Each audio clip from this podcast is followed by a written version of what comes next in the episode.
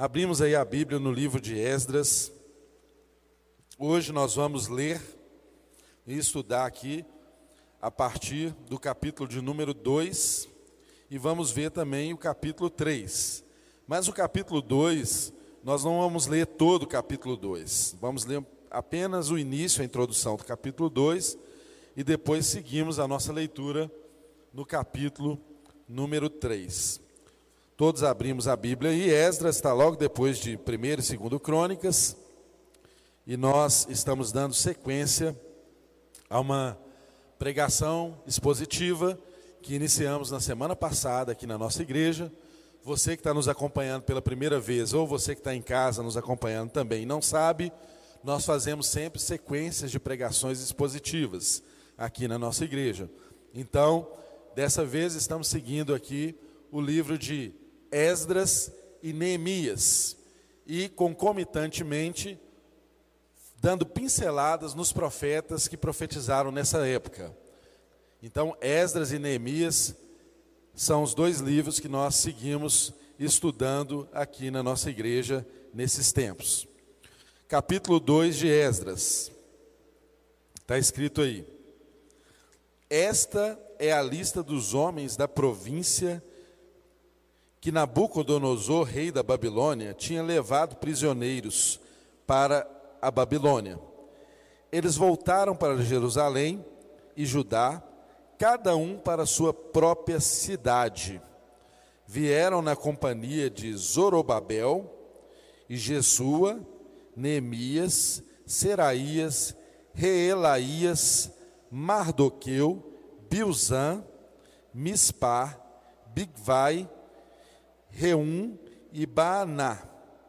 Esta é a lista dos israelitas.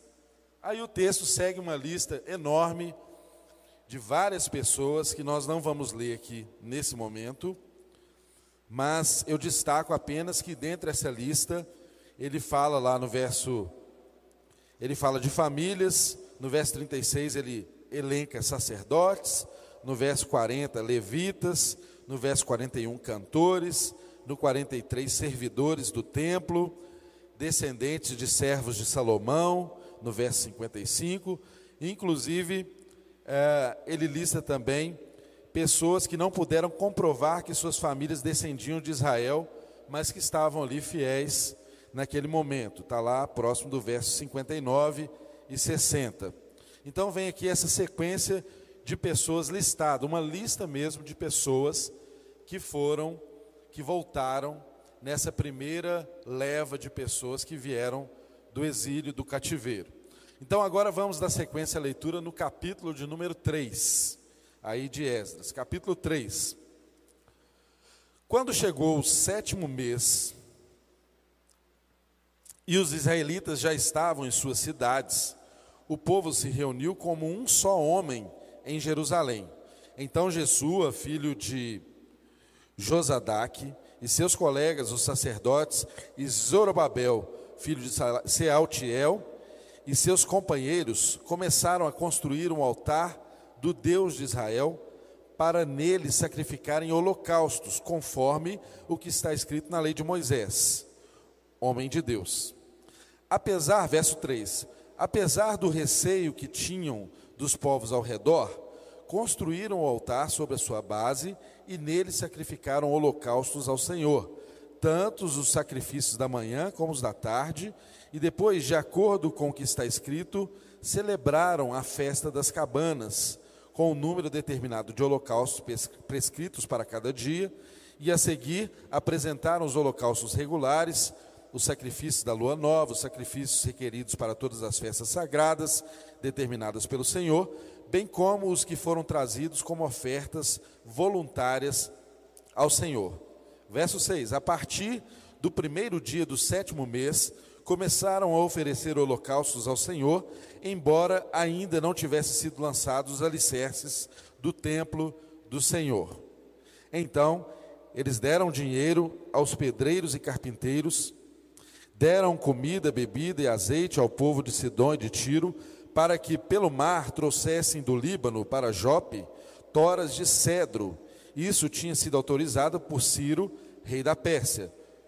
No segundo mês do segundo ano, depois de chegarem ao templo de Deus em Jerusalém, Zorobabel, filho de Salatiel, Jesua, filho de Josadac, e o restante dos seus irmãos, os sacerdotes, os levitas, de todos os que tinham voltado do cativeiro para Jerusalém, começaram o trabalho designando levitas de 20 anos para cima para supervisionarem a construção do templo ao Senhor.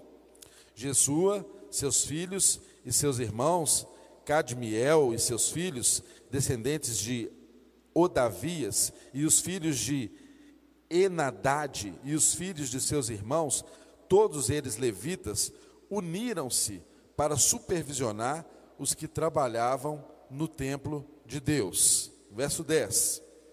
Quando os construtores lançaram os alicerces do templo do Senhor, os sacerdotes, com as suas vestes e suas trombetas, e os levitas, filhos de Asaf, com símbolos, tomaram seus lugares para louvar ao Senhor, conforme prescrito por Davi, rei de Israel. Com louvor e ações de graças, cantaram responsivamente ao Senhor. Ele é bom, seu amor a Israel dura para sempre. E todo o povo louvou o Senhor em alta voz, pois haviam sido lançados alicerces do templo do Senhor, mas muitos dos sacerdotes levitas e dos chefes de famílias mais velhos, que tinham visto o antigo templo, choraram em alta voz quando viram o lançamento dos alicerces desse templo. Muitos, porém, gritavam de alegria. Não era possível distinguir entre o som dos gritos de alegria e o som do choro, pois o povo fazia enorme barulho e o som foi ouvido a grande distância. Senhor, nós te agradecemos por tua palavra porque sabemos, Deus, que ela é um alimento sempre eficaz, sempre fresquinho, um alimento do tempo. Não importa se estamos falando aqui de algo que no tempo histórico tenha acontecido há mais de 2.500 anos atrás. Se trata de um alimento porque é a palavra do Senhor para as nossas vidas.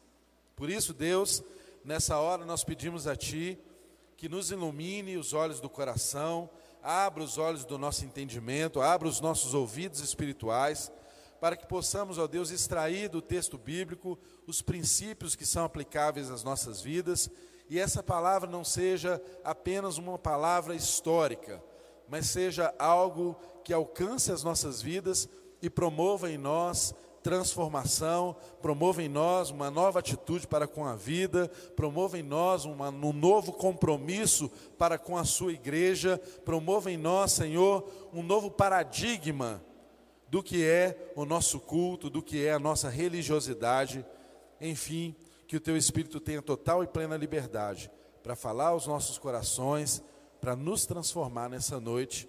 Nós nos colocamos ao teu inteiro dispor Use o pregador na noite, Senhor. Livra-nos, ó Deus, livra-me de todo empecilho, todo impedimento na fala, na comunicação, Senhor. Livra também aqueles que ouvem, ó Deus, de todo impedimento, Deus, nessa comunicação. Em nome de Jesus, destape os ouvidos, Senhor, e faça-os ouvir aquilo que está no seu coração. Que a sua voz seja, ó Deus, perceptível aqui nesse ambiente, Deus. E em nome de Jesus, através da tua voz, todos nós sejamos transformados um pouco mais à imagem do teu filho Jesus.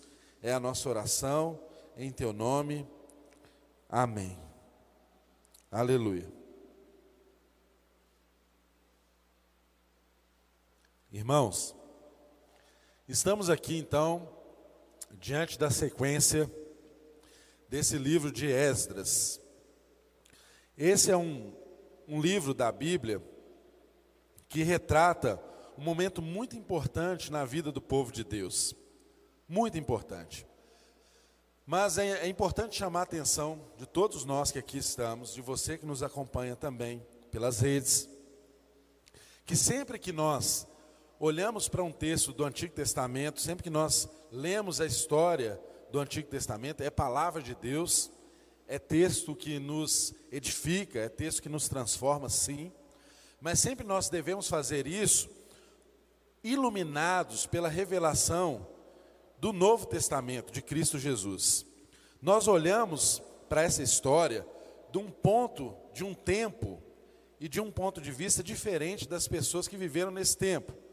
Porque nós olhamos para esse texto a partir de uma revelação que em Cristo Jesus é completa, mas que nessa ocasião ainda não era completa. Então, uma série de hábitos e de coisas que eram feitas naquela ocasião por prescrição de Deus e pela prescrição da lei de Deus, não são aplicáveis cerimonialmente a nós mais, mas em Cristo Jesus nós conseguimos é, apreender aquilo que é o ensino de Deus, o ensino bíblico para as nossas vidas, através desse texto, porque o Deus é o mesmo. É muito importante nós lembrarmos disso. A história muda, os reinados mudam, os impérios se levantam, os impérios caem, os reis levantam-se e caem, as eras passam, os territórios mudam configurações, os povos nascem, se extinguem, se misturam. Esse é o movimento da história. Mas nós não estamos guardados pelo movimento da história. A nossa confiança está no Deus da história. E o Deus da história é imutável.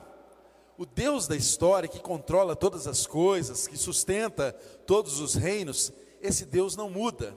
Ele é o mesmo sempre. É o mesmo sempre. Ele tem formas diferentes de se revelar e se revela progressivamente na história e no tempo.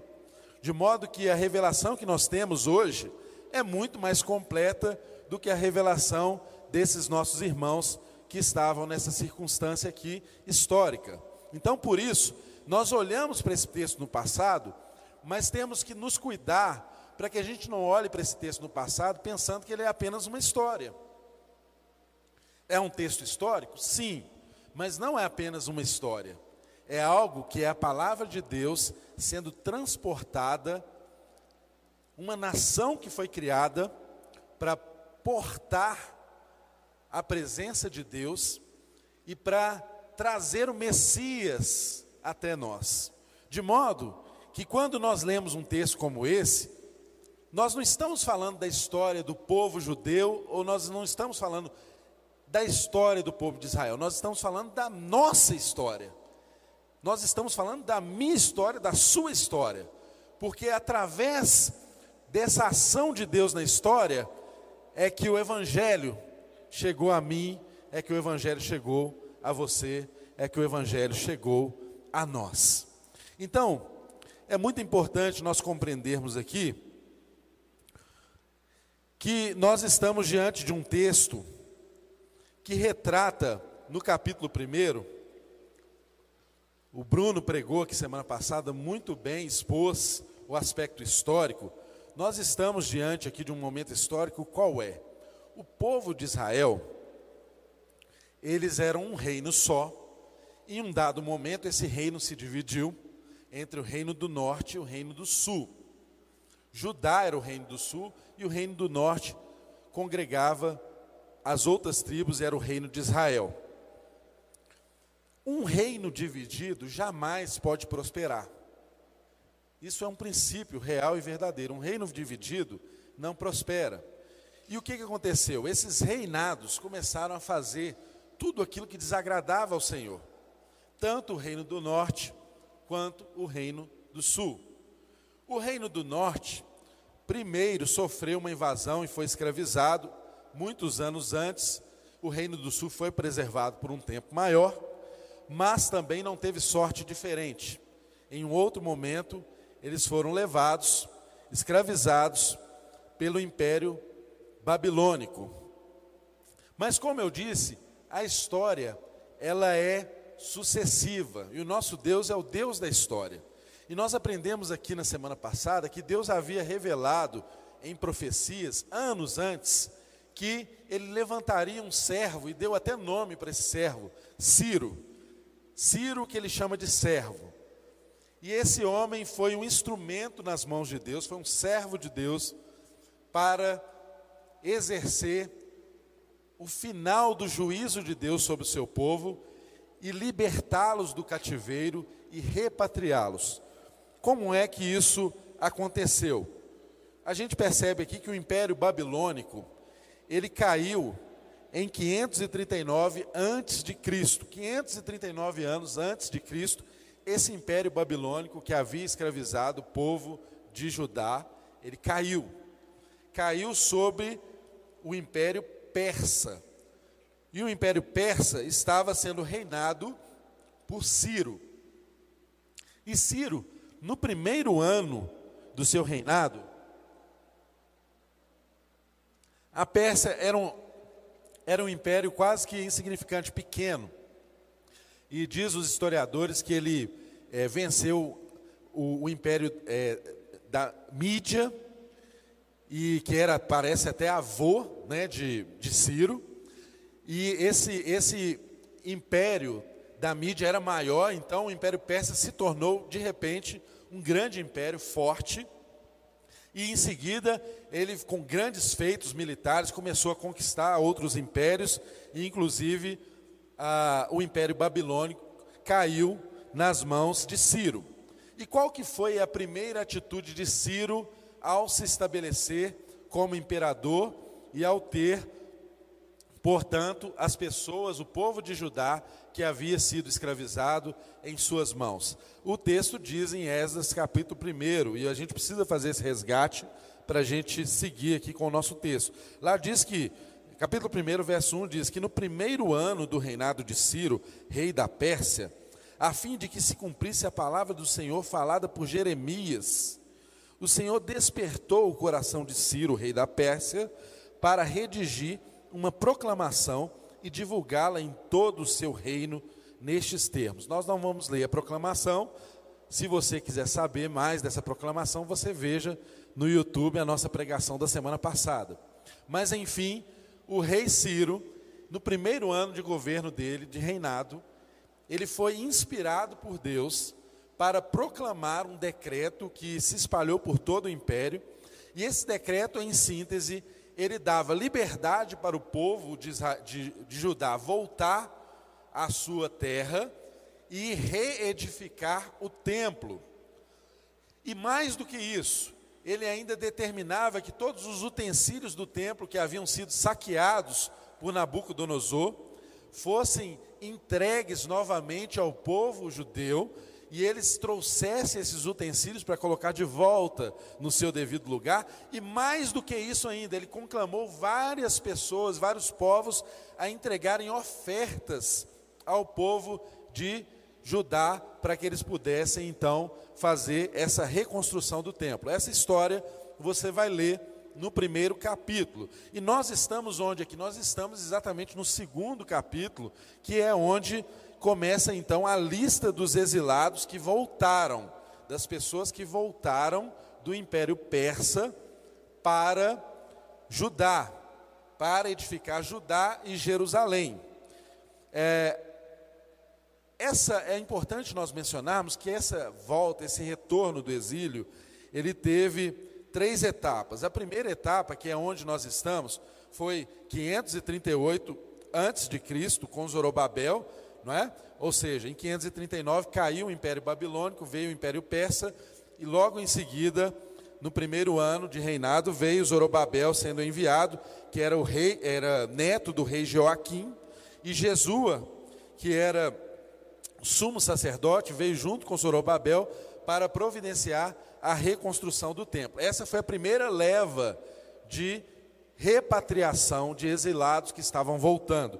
A segunda se deu em 458 a.C., que foi com Esdras. Esdras era um sacerdote, um escriba, que regulamentou e restaurou as responsabilidades religiosas e toda a legislação moral, todo o resgate da lei do Senhor no meio do povo. Então, em 458, nessa leva que foi com Esdras, a responsabilidade foi de regulamentar a lei no meio do povo de Deus. E quando foi em, em 445 antes de Cristo, outra leva, o terceiro grupo, segundo o consenso da maior parte dos historiadores, foram essas três é, levas de pessoas. Em 445 a.C., a última leva foi com Neemias, que era copeiro do rei e mais tarde se tornou governador de Judá, e ele foi enviado com o objetivo de reconstruir os muros da cidade, já que o templo já havia sido reconstruído, a lei do Senhor já havia sido restabelecida, mas uma cidade sem muros é uma cidade vulnerável.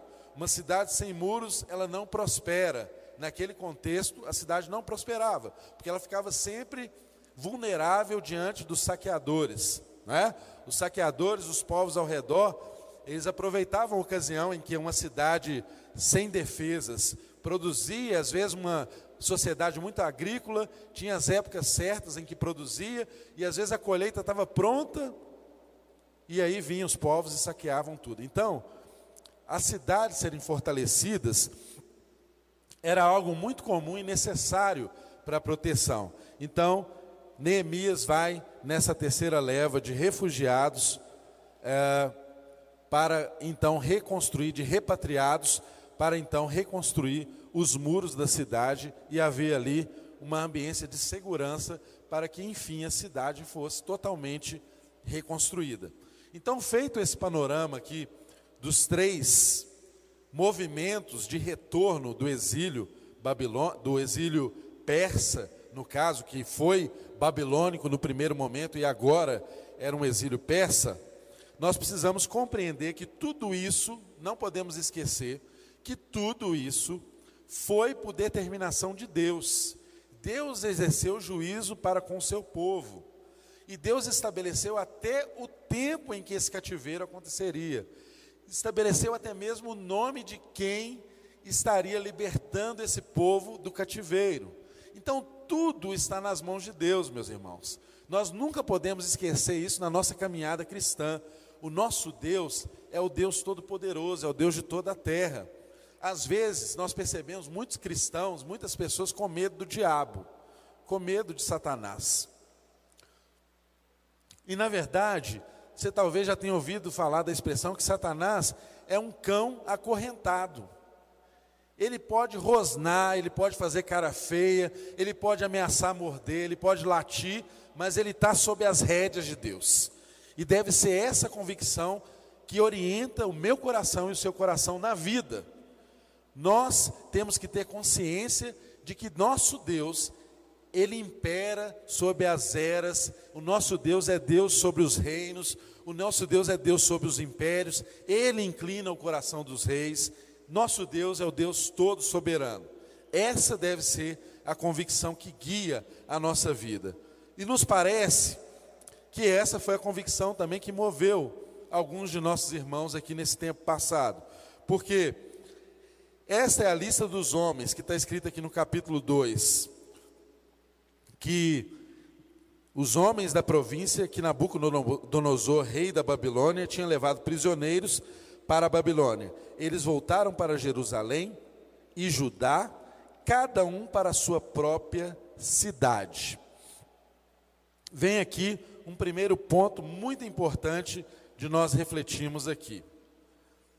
É interessante que, ao pensar no retorno do povo de Deus, desse ato milagroso que aconteceu na história do povo de Deus, apesar de tudo estar escrito e dito pelos profetas, e de estar sendo tudo milagroso, um milagre comprovado, tudo comprovado na palavra de Deus, eles tinham acesso a isso, apesar disso, irmãos, não foi a maioria dos judeus que se dispôs a voltar do cativeiro. Sabe por quê? Havia uma política de colonização do império persa, que era muito diferente dos assírios e dos babilônicos, que foram os que antecederam os cativeiros do povo de Israel e de Judá. Porque os assírios e os babilônicos, o que, que eles faziam? Eles tiravam esse povo da terra, eles desterravam o povo e misturavam naquela terra gente de todos os lugares do império. Eles faziam desarranjo social, porque o, o, objetivo deles era exterminar aquela cultura local. Não é porque as culturas locais elas sempre foram uma ameaça aos impérios. Então, alguns desses impérios, como era o caso do Império Babilônico e do Império ah, Assírio, eles tinham o costume de fazer isso, eles tiravam as pessoas dessa terra, mas eles não tiravam todas as pessoas.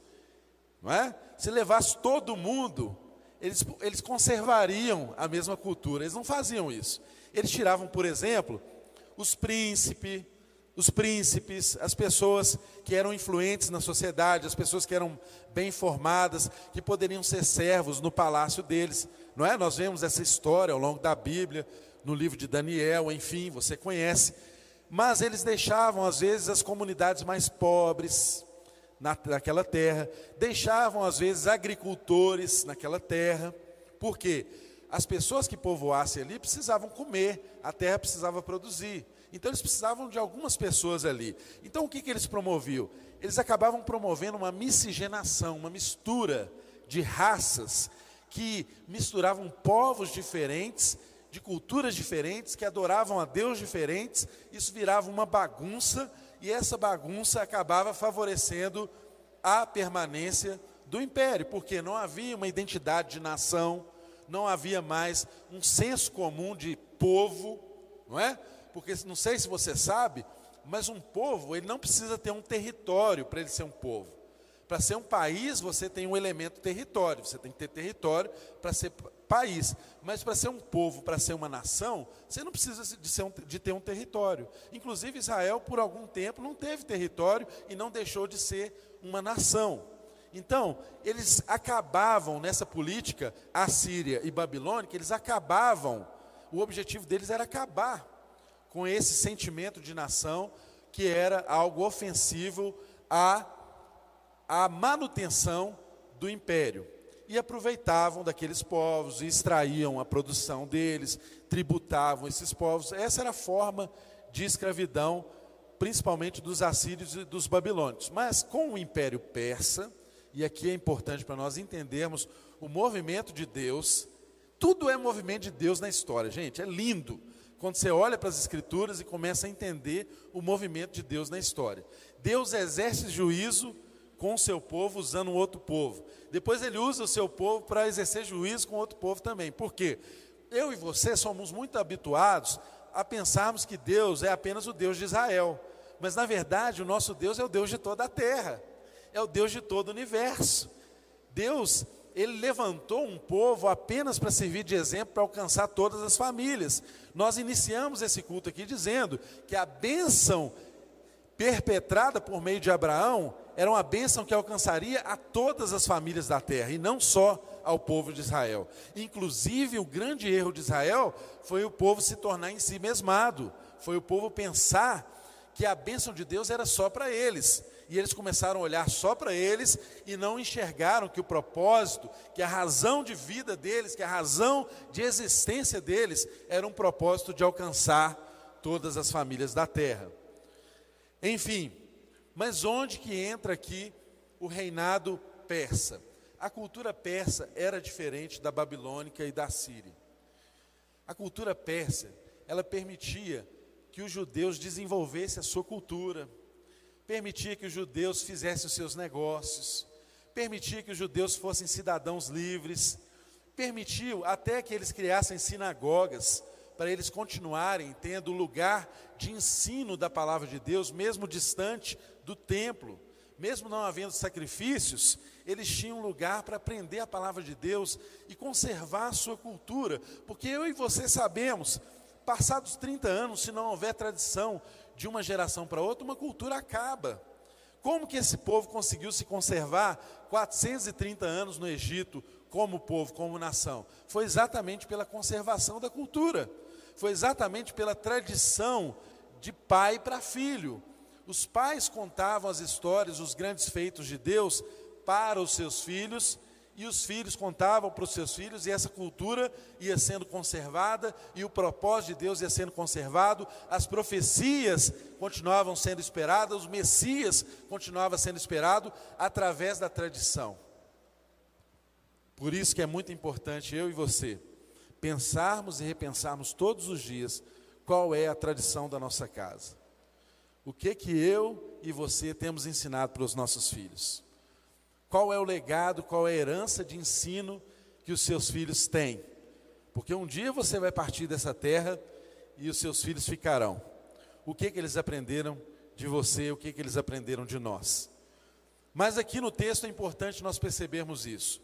A cultura, o tipo de colonização dos persas dava liberdade para os judeus. Ah, Silvio, você está viajando? Não, não estou viajando. Agora eu volto no ponto onde nós paramos aqui no texto bíblico. Porque eu disse para vocês que cada um voltou para a sua própria cidade. Está aqui no texto, logo no início do capítulo 2. Só que esse não foi o desejo da maioria dos judeus. Estima-se que havia aproximadamente ou mais de 2 milhões e meio de judeus no Império Persa. Quando nós vamos no final do capítulo 2 aqui, você vê que Esdras teve o cuidado de colocar que foram, que voltaram do exílio, no versículo 64, está escrito que voltaram 42.360 homens. Isso não é nem 2% do que se estima que tinha de judeu nas terras, no império persa. Por quê? Muito provavelmente porque a vida no império se tornou muito boa. Eles já estavam estabelecidos ali, eles podiam fazer negócios ali, já tinham prosperado ali.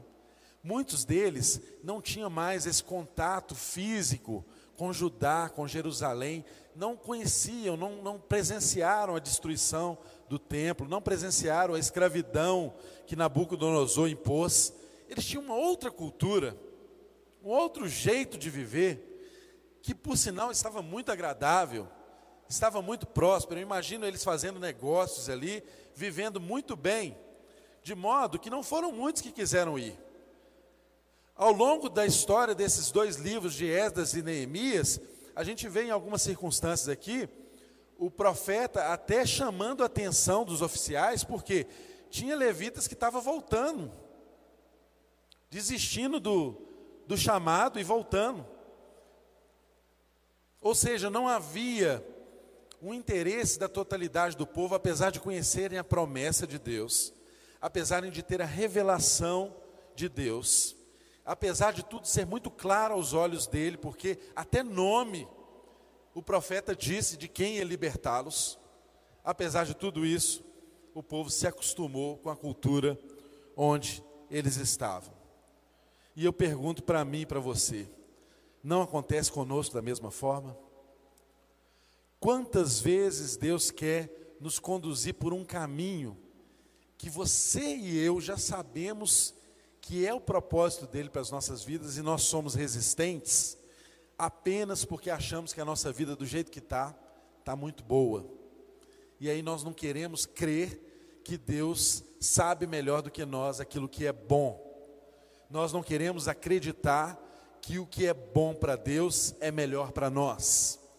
Pensamos que a vida do nosso jeito é o jeito melhor e assim nós queremos estar, assim nós queremos ficar e nós desprezamos o que Deus tem para nós. Percebam que a promessa do retorno deles, o texto diz de uma forma muito clara, é que cada um voltou para a sua própria cidade. Imagine você sendo um grande comerciante estabelecido no Império Persa, vendendo tapete adoidado, até aqueles que voam. Esse que voam é só no desenho, né, gente? Só no imaginário. Você está vendendo tapete, comercializando com a vida boa, e de repente alguém te chama: olha, a palavra de Deus se cumpriu, veio o decreto de Ciro, vamos voltar para Jerusalém, vamos voltar para Judá. O texto diz que eles não voltaram apenas para Jerusalém, eles voltaram para Judá, cada um para a sua cidade. Então, meus irmãos, imagine só: todo mundo está sendo levado de volta à sua origem. Não é as pessoas chegarem assim em Jerusalém e falar assim: ah, gostei daquela montanha ali, eu quero ficar estabelecido ali porque tem uma vista bonita. Não é alguém chegar ali em Judá ou em Jerusalém e falar assim: ah, eu quero colocar minha casa aqui porque passa um ribeiro e aqui eu posso plantar à vontade, tem água abundante, eu vou colher muitos frutos. Não. Cada um voltou para as suas origens. E às vezes a sua origem não era um lugar tão agradável como tinha se tornado a Pérsia. Às vezes não dava muito vontade de voltar para a origem, quando você imaginava que na sua origem você ia encontrar com povos misturados, com gente de toda raça, de toda cultura, que aquele império trouxe de vários lugares espalhou por ali. Dá para você imaginar o conflito que um bom judeu sofreria, porque era um judeu conservado, um judeu que não se contaminava, não se misturava, que entendia que era povo de Deus. Imaginar que ele ia estabelecer a casa dele, e às vezes o vizinho dele todo dia ia fazer churrasco de carne de porco, e ele não come carne de porco. Olha que coisa mais nojenta, que coisa mais detestável.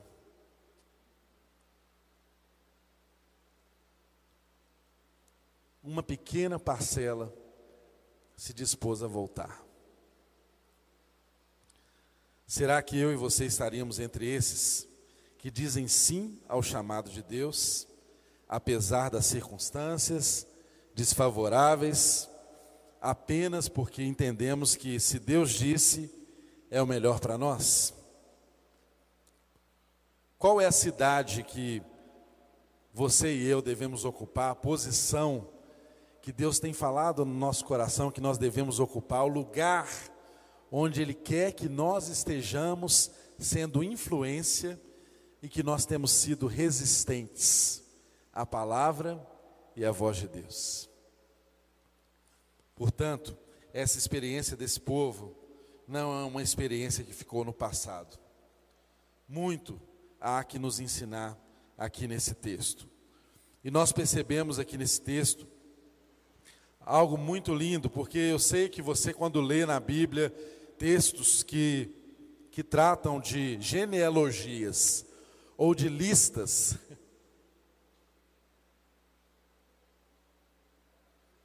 o que, que você faz? Você vira a página, você pula, não é? Você vai virando as páginas. Mas eu quero chamar a sua atenção para algo lindo aqui.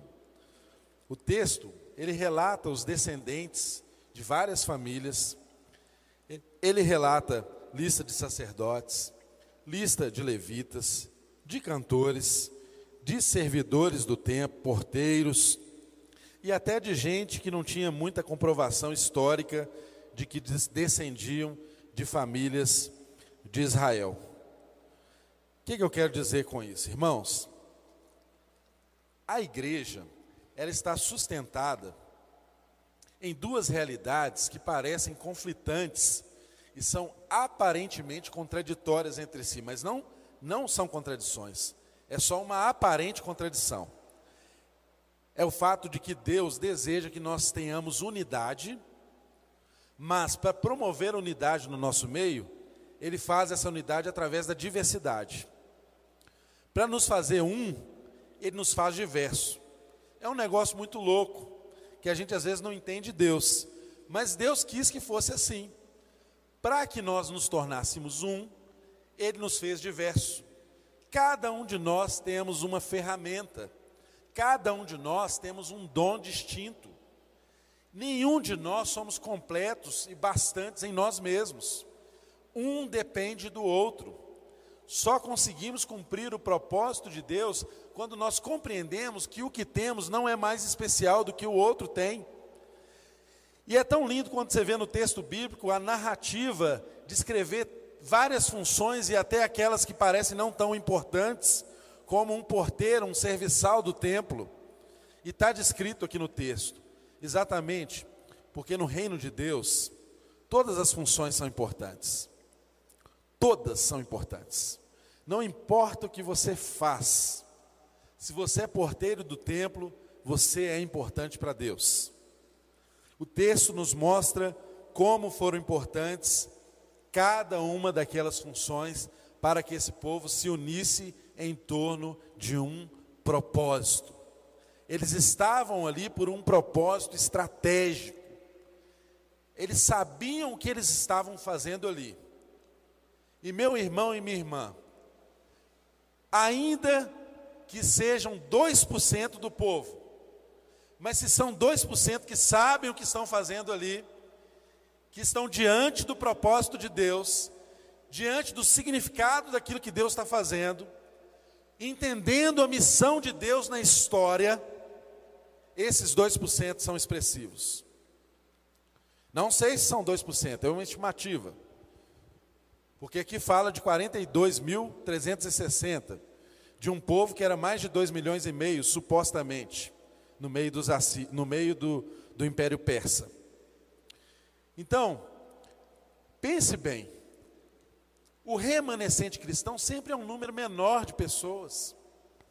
Não tenha um cristianismo que te mova a ser a maioria, que te mova a seguir a opinião ou a unanimidade. Primeiro, porque a maioria, a multidão sempre é burra, né? A multidão sempre pede coisas que fogem da lógica. E segundo, porque o remanescente de Deus chegou a nós foi por causa de uma minoria fiel. Não foi por causa de uma, de uma maioria, não foi por causa de pessoas que não eram comprometidas, mas sim um mínimo de pessoas comprometidas com Deus é o suficiente para ele mudar a história. E nós temos muitas provas bíblicas disso. Nós temos doze discípulos que chegaram em Jesus tinha gente bronco, tinha gente letrado, tinha gente de todo tipo. Eu tenho certeza que se você fosse contratar, você não formaria uma equipe daquela.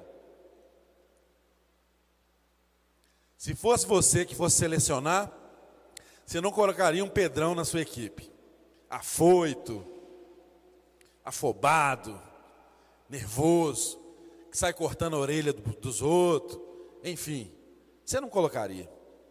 Eu tenho certeza que se você fosse montar uma equipe, você não colocaria o cara mais desonesto para ser o tesoureiro. Você faria um negócio desse?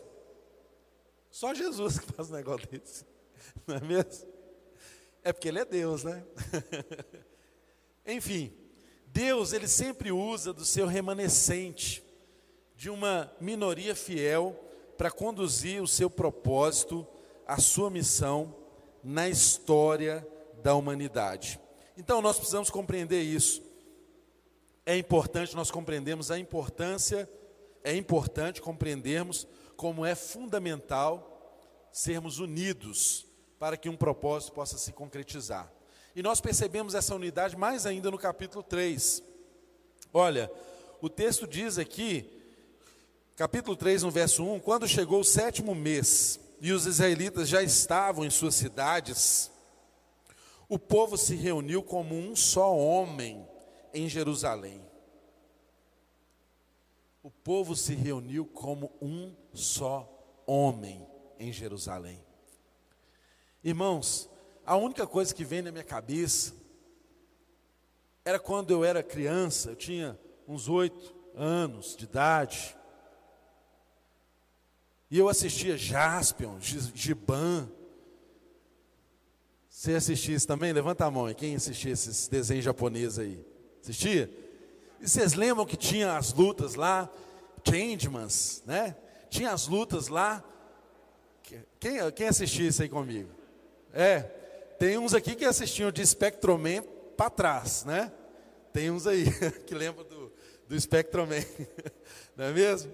Mas olha só, esses desenhos japoneses, a maioria deles tinham essa lógica. Os caras estavam lá, os heróis estavam lutando e estavam quase sendo mortos por aqueles monstros, né? Aí na hora que eles estavam para morrer, para acabar, o que acontecia? De repente, eles tinham uma palavra assim de ordem, e aí tudo começava a se juntar, um virava perna, um virava braço, outro virava tronco, outro virava cabeça, eles se uniam e viravam um gigante guerreiro. Ah, como é que era o nome do gigante? Daileon. Gigante guerreiro Daileon. Aí o gigante vencia a batalha, lutava, julgava, caía para um lado, levantava. E quando você vê essas cenas antigas hoje, você fala assim: nossa, que tosco esses efeitos especiais, né? Você vê lá, o, como se fosse seu menino jogando boneco assim, né? Ele passando na frente da tela. Mas enfim, qual que é a lógica disso? É o que eu penso, é o que veio à minha mente aqui. Aqueles homens se tornaram um. E quando eles se tornaram um, eles são indestrutíveis. Eles se tornam vencedores, não tem monstro, não tem batalha que eles percam. E o sentido foi exatamente esse que havia no coração daqueles homens. Eles tinham toda a cultura ao seu redor, desfavorável ao propósito para o qual eles estavam ali. Mas eles eram um, eles eram como um só homem. Quando há unidade, quando nós alinhamos o nosso pensamento, o nosso desejo, o nosso coração, a nossa entrega, a nossa disposição de mente, as nossas ferramentas, irmãos, algo maravilhoso acontece. Esse povo era desprezível diante das pessoas que estavam ao redor deles. E eles conseguiram ser felizes e cumprir a tarefa deles, exatamente porque eles eram como um só homem. Todo o povo se reuniu como um só homem em Jerusalém. E depois de se reunirem como um só homem, o que aconteceu? Primeiro se une, primeiro tem a unidade, e depois em seguida o texto diz: Então Jesua, filho de Josadaque, e seus colegas, os sacerdotes, e Zorobabel, filho de Sealtiel, e seus companheiros, começaram a construir o altar do Deus de Israel para eles sacrificarem holocaustos, conforme está escrito na lei de Moisés. Irmãos, antes de nós falarmos aqui do altar que foi construído, do altar de adoração.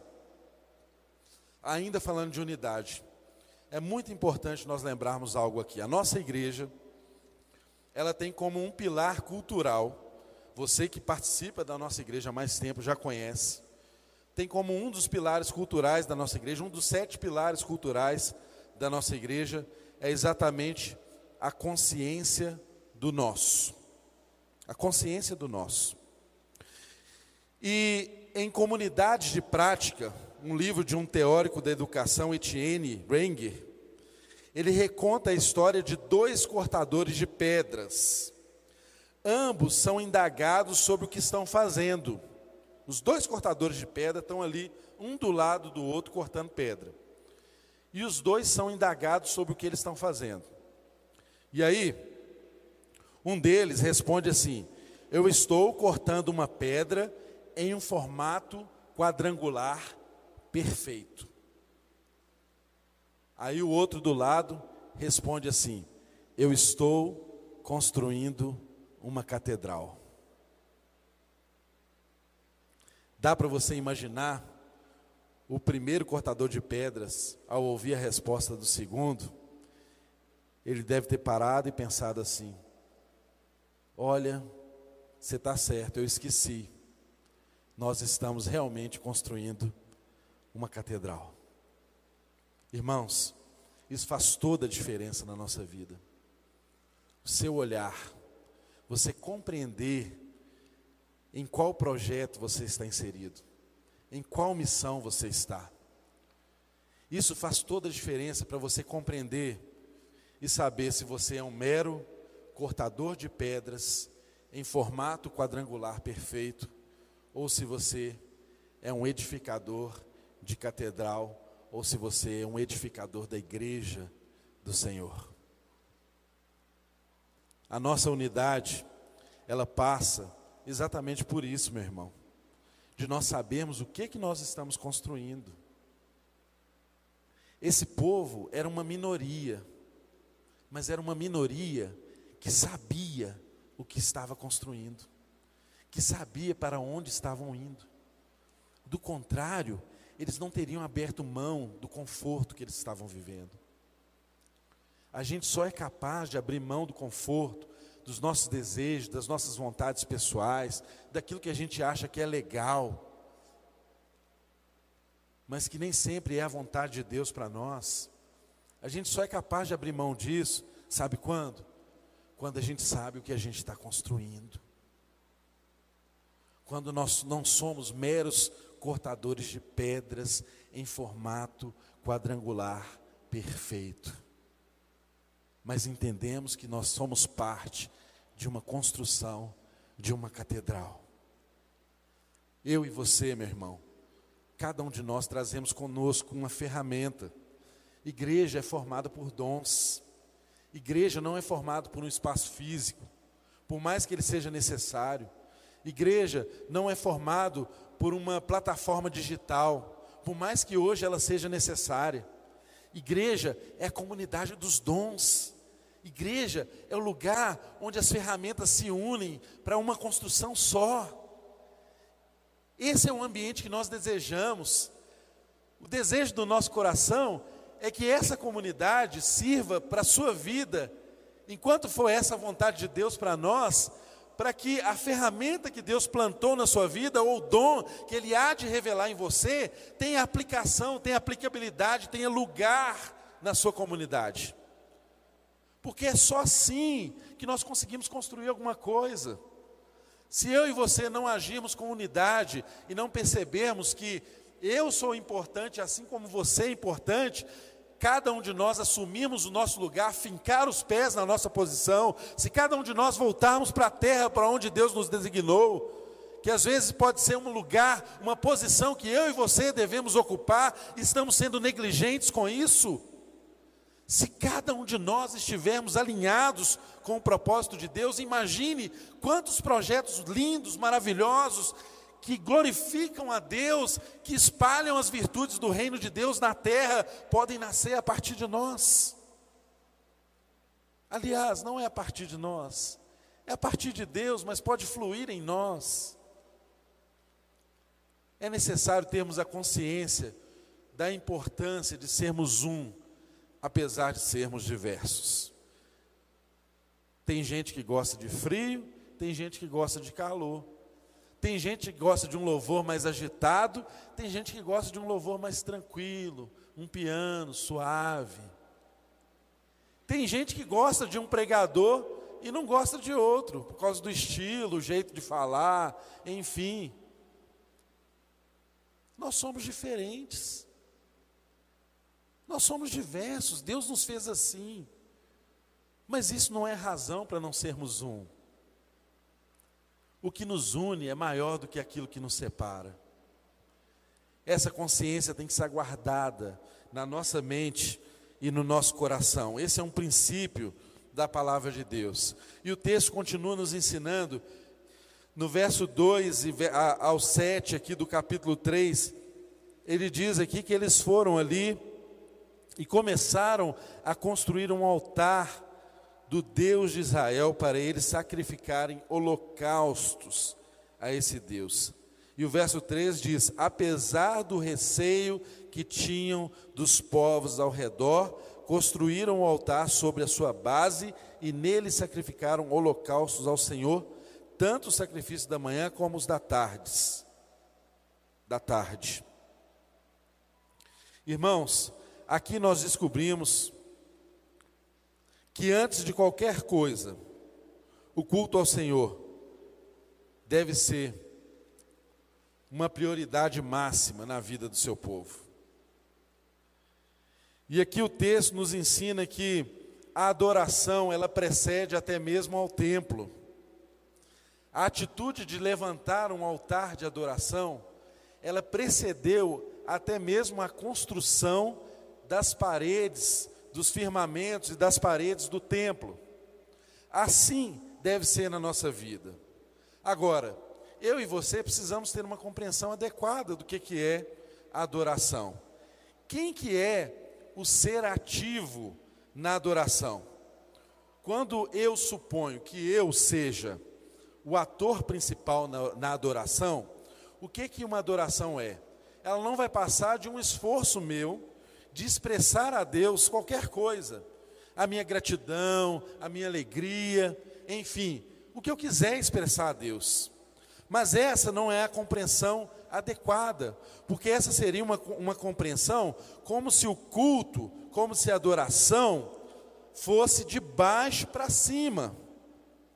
Mas não é esse o movimento da adoração, porque Deus sempre é o principal personagem do encontro da adoração. Toda adoração, ela nasce do alto para baixo. Ela vem de Deus, e nós apenas oferecemos uma resposta a esse movimento de Deus.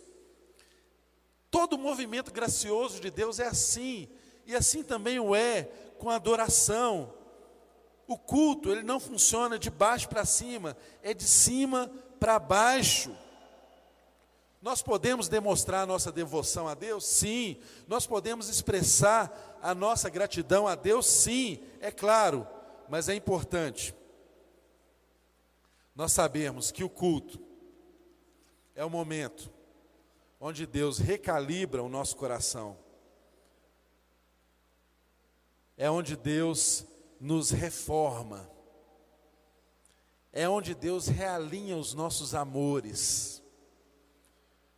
É por isso que você que está em casa nos acompanhando e poderia estar presente aqui, não faça essa opção. Venha estar conosco. Sabe, irmãos, o culto ele oferece uma resistência a toda uma cultura que está ao nosso redor semanalmente. Há uma cultura imperando ao nosso redor, e quando você tem a prática de estar cultuando a Deus, e eu sei que é diferente você estar em casa, de você estar presente aqui. Eu sei que algumas pessoas não podem estar presentes aqui, e eu sei que elas estão cultuando junto conosco. Mas é muito importante você ter na sua mente que o culto, ele é importante, é uma prática reiterada na história da vida da igreja, ele é importante para nos edificar, ele é importante para fazer face a esses hábitos adquiridos pelas liturgias seculares que rivalizam com Deus. Toda semana você está aprendendo um monte de coisa que cria deuses rivais, deuses falsos no seu coração. E nós cremos que a proclamação pública da palavra de Deus tem poder, nós cremos que a proclamação pública da palavra de Deus é profética, realinha os nossos corações, realinha a nossa mente. É importante sim você estar presente e você cultuar a Deus com o coração certo e com a consciência certa. O culto não é algo que fazemos para Deus, mas é onde Deus faz algo por nós. É muito importante que esse altar da adoração seja reorientado na nossa vida, porque um culto cheio do Espírito de Deus, um culto bíblico, ele é capaz de nos levar todas as semanas e todos os dias a um novo nível de transformação, a um reânimo, a um realinhamento da visão, a um realinhamento da história de Deus na nossa vida, a um senso da missão de Deus na nossa história. E quando você vê o culto como encontro de cima para baixo, aí sim, você é reformado por Deus. E aí, eu e você precisamos compreender que a frequência regular,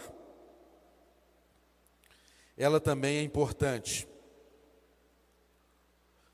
Porque a formação de virtudes na nossa vida exige práticas e práticas repetidas. Nenhuma virtude é formada em nossa vida sem termos práticas repetidas. É assim quando você aprende uma profissão, é assim quando você estuda, você repete várias vezes o que você está fazendo. É assim um músico que executa bem uma composição, uma canção, ele tem que ensaiar, ele tem que repetir. E na repetição, ele vai encontrando os caminhos que o conduz à nota certa, à dinâmica certa, ao alcance certo daquela canção. É assim na nossa vida, e o culto também tem esse sentido. Se nós não fazemos do culto algo regular na nossa vida, uma prática regular, o que, que acontece conosco? Nós vamos nos esfriando.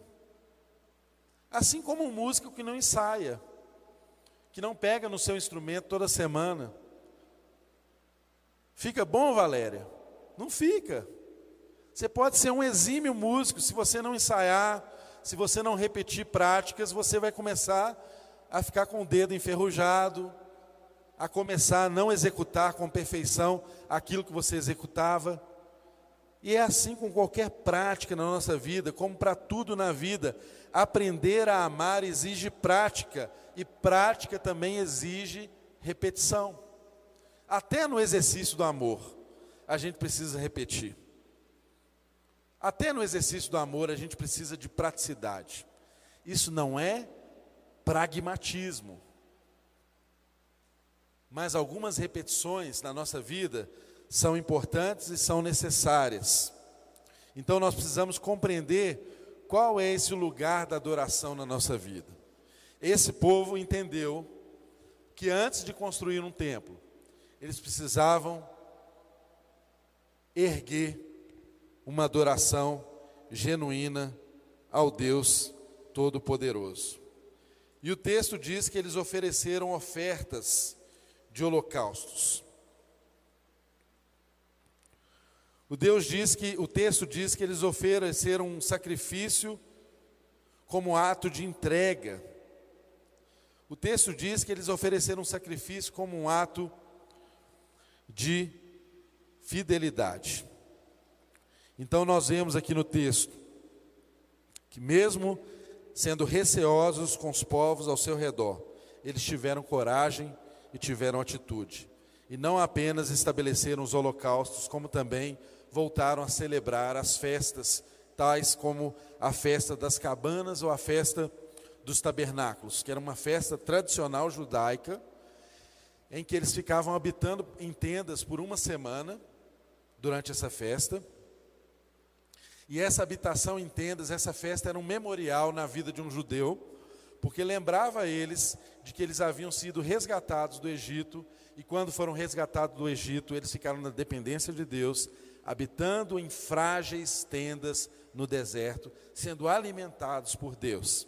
Então é necessário, e faz parte da adoração, nós lembrarmos também que somos frágeis. Faz parte da verdadeira adoração nós lembrarmos que somos dependentes de Deus. Que se não for a coluna de fogo, a nuvem nos conduzindo, nós não andamos se não for a fidelidade dele em nos dar o maná de todos os dias, nós não nos alimentamos. Que não é o nosso braço forte quem conduz e faz a nossa história. Então, assim como esse povo precisava se lembrar, porque essa festa, essa festa dos tabernáculos, ou da cabana, ou sucote, como conhecido na, na língua hebraica, ela tinha esse sentido de trazer esse memorial para aquele povo: olha, vocês dependem de um Deus, se lembrem que esse Deus conduziu vocês por 40 anos no deserto, conduziu vocês a um propósito lindo, maravilhoso. O verso de número 7 nos mostra algo muito importante também, que faz parte do culto, e nós precisamos falar sobre isso. O texto diz que então eles deram dinheiro aos pedreiros e aos carpinteiros. Irmãos, o dinheiro é o único elemento bíblico que é colocado como potestade, como um Deus que rivaliza com Deus. Sabia disso? No Novo Testamento, nós somos chamados a escolher se nós servimos a Mamon ou a Deus as riquezas ou a Deus.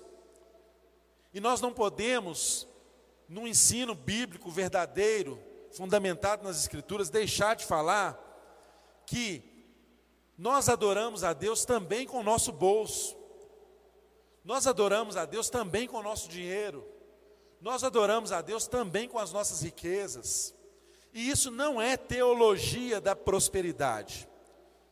Isso não é essa coisa que o povo faz por aí para arrancar dinheiro das pessoas. Mas porque fazem isso, você também não pode desprezar o fato de que adorar a Deus com as suas riquezas, com seus bens, também faz parte do verdadeiro culto. Porque se você é de Deus, você é todo de Deus. Não há possibilidade de alguém ser de Deus e os bens e as riquezas dessa pessoa e o dinheiro dessa pessoa também não ser de Deus. Deus não nos recebe pela metade, Nós é que tentamos fazer um relacionamento seletivo com Deus, mas esse não é um ensino bíblico. Talvez você já tenha sido abusado, usado por pessoas, por líderes religiosos. Talvez você já tenha sido enganado. Talvez você já tenha sido explorado. Mas o que Deus quer fazer na minha vida e na sua vida é uma restauração, porque um coração generoso prospera. Uma pessoa que entende o movimento de Deus e ela é generosa na vida, ela prospera. E não se trata de você barganhar com Deus, não se trata de você entregar a Deus algo para receber algo de troca, não. Isso se dá nas coisas mais simples da vida. Tudo que você tem é de Deus. Seja responsável. Seja inteiro no seu relacionamento com Deus. Não viva essa realidade pela metade.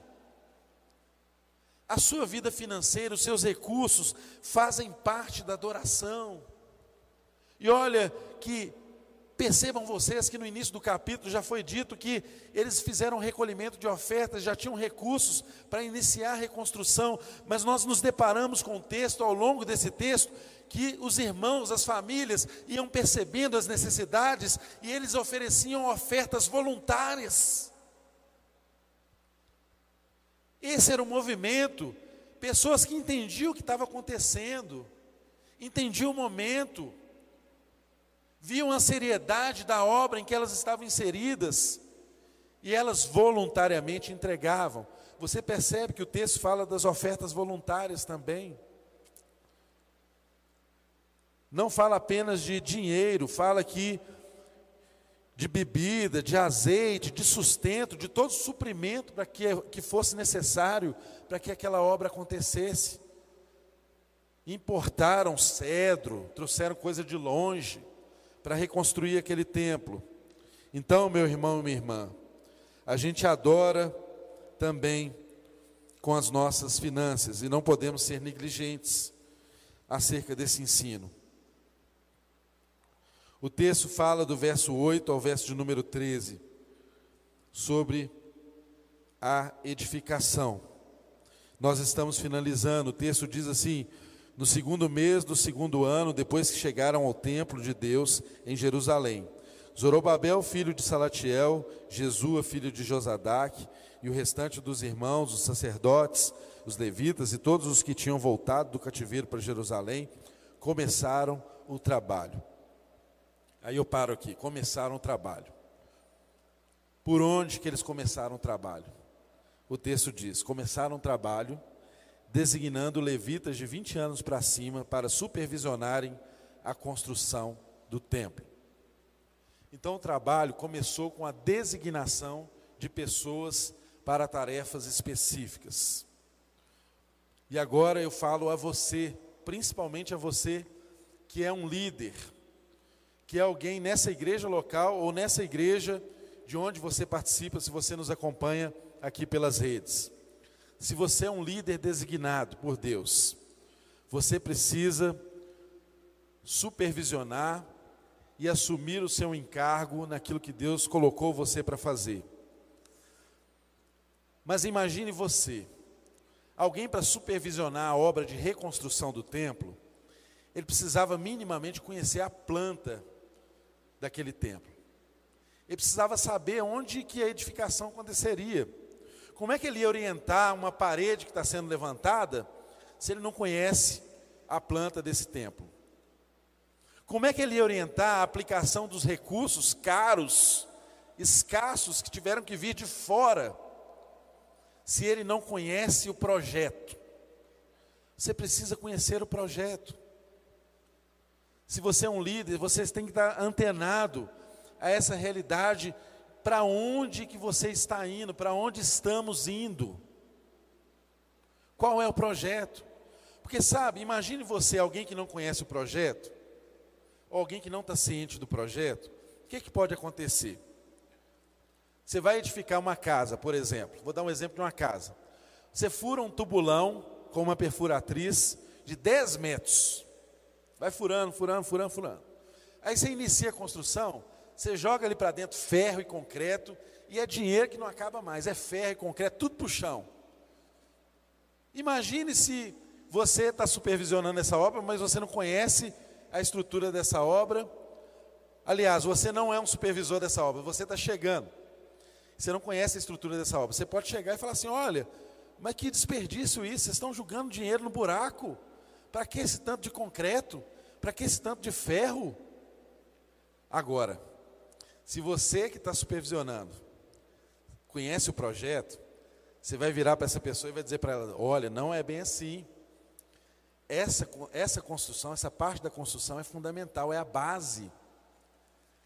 Para haver ferro e concreto ali, houve um engenheiro calculista que fez meticulosamente o cálculo de quanto que precisava de concreto, da composição desse concreto, de ferro, qual a amarração que tinha que ter e a quantidade. Houve alguém que sondou esse terreno para ver qual a profundidade desse dessa base, desse tubulão.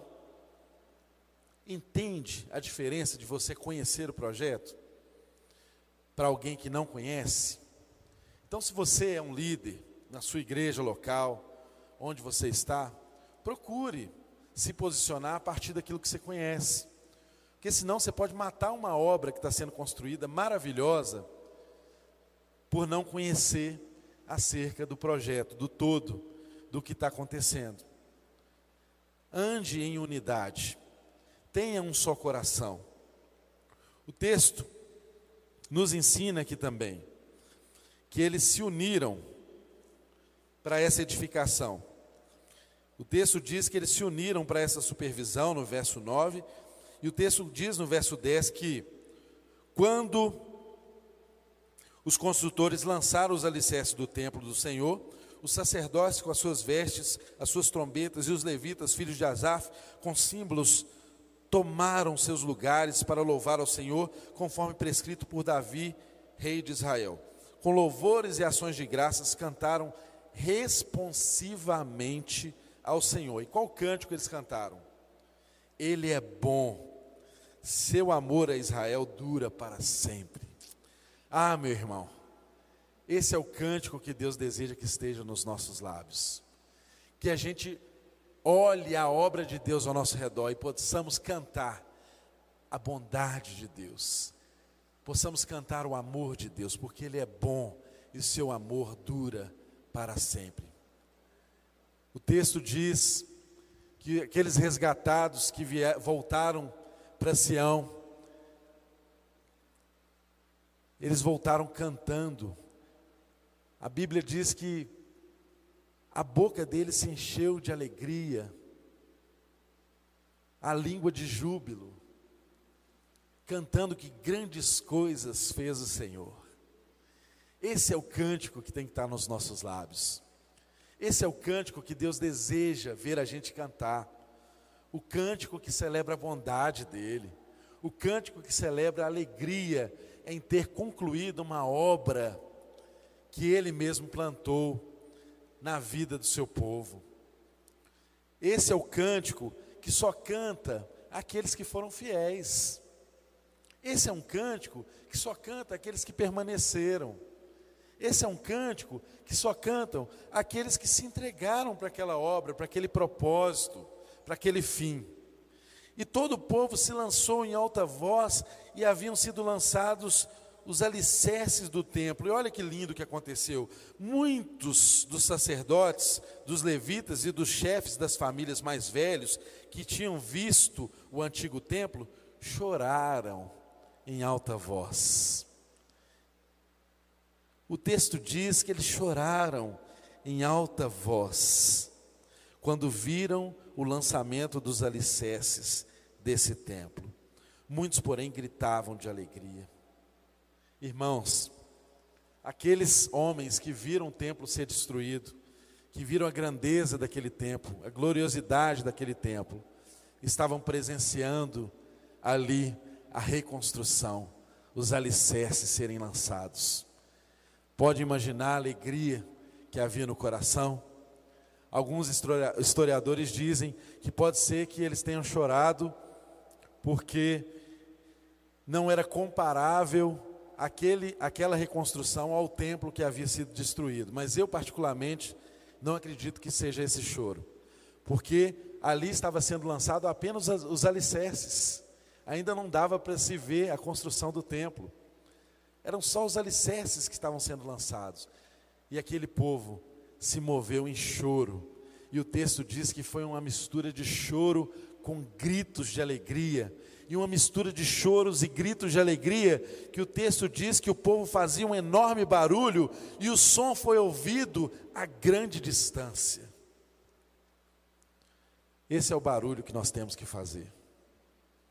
Esse é o som que Deus precisa ouvir de nossa igreja local.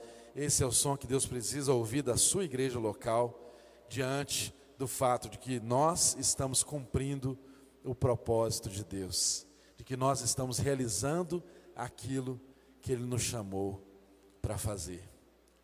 Que Deus encha a nossa boca de alegria, que Deus encha a nossa língua de júbilo, que Deus ponha um riso no nosso coração, nos nossos lábios, que de fato eu e você possamos ter essa experiência de termos a consciência de que em Deus nós fazemos uma obra que não é nossa, a missão é dele.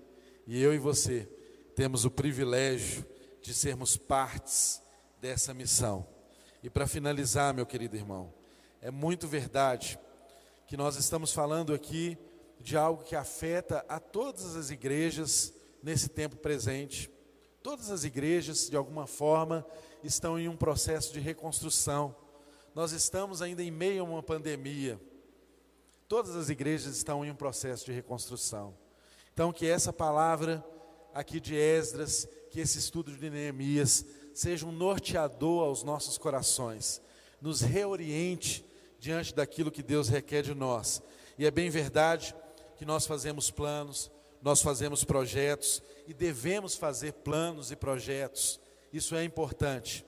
Mas o que é mais fundamental é convencer a igreja do Senhor que a nossa necessidade básica é nos achegarmos cada vez mais a Deus, arrependermos de coração e sermos transformados. Que eu e você possamos ser encontrados em um movimento de transformação, que haja em nós um confronto tal como aquele que Deus colocou para a igreja de Éfeso ali em Apocalipse, quando ele fez alguns elogios a essa igreja, lá no capítulo 2, e depois ele diz: Contra você, porém, tenho isto: você abandonou o seu primeiro amor. Lembre-se de onde caiu, arrependa-se e pratique as obras que praticava no princípio. Essa é a oportunidade para mim e para você. Se você está em casa, se você está presente, e abandonou o primeiro amor. Que o Espírito de Deus possa te conduzir ao lugar onde você caiu e você possa se arrepender e voltar a praticar as primeiras obras. Livre-se dos traumas, dos abusos que você já tenha sofrido e se entregue a esse Deus verdadeiro e único que pode conduzir a sua vida e a sua família em triunfo.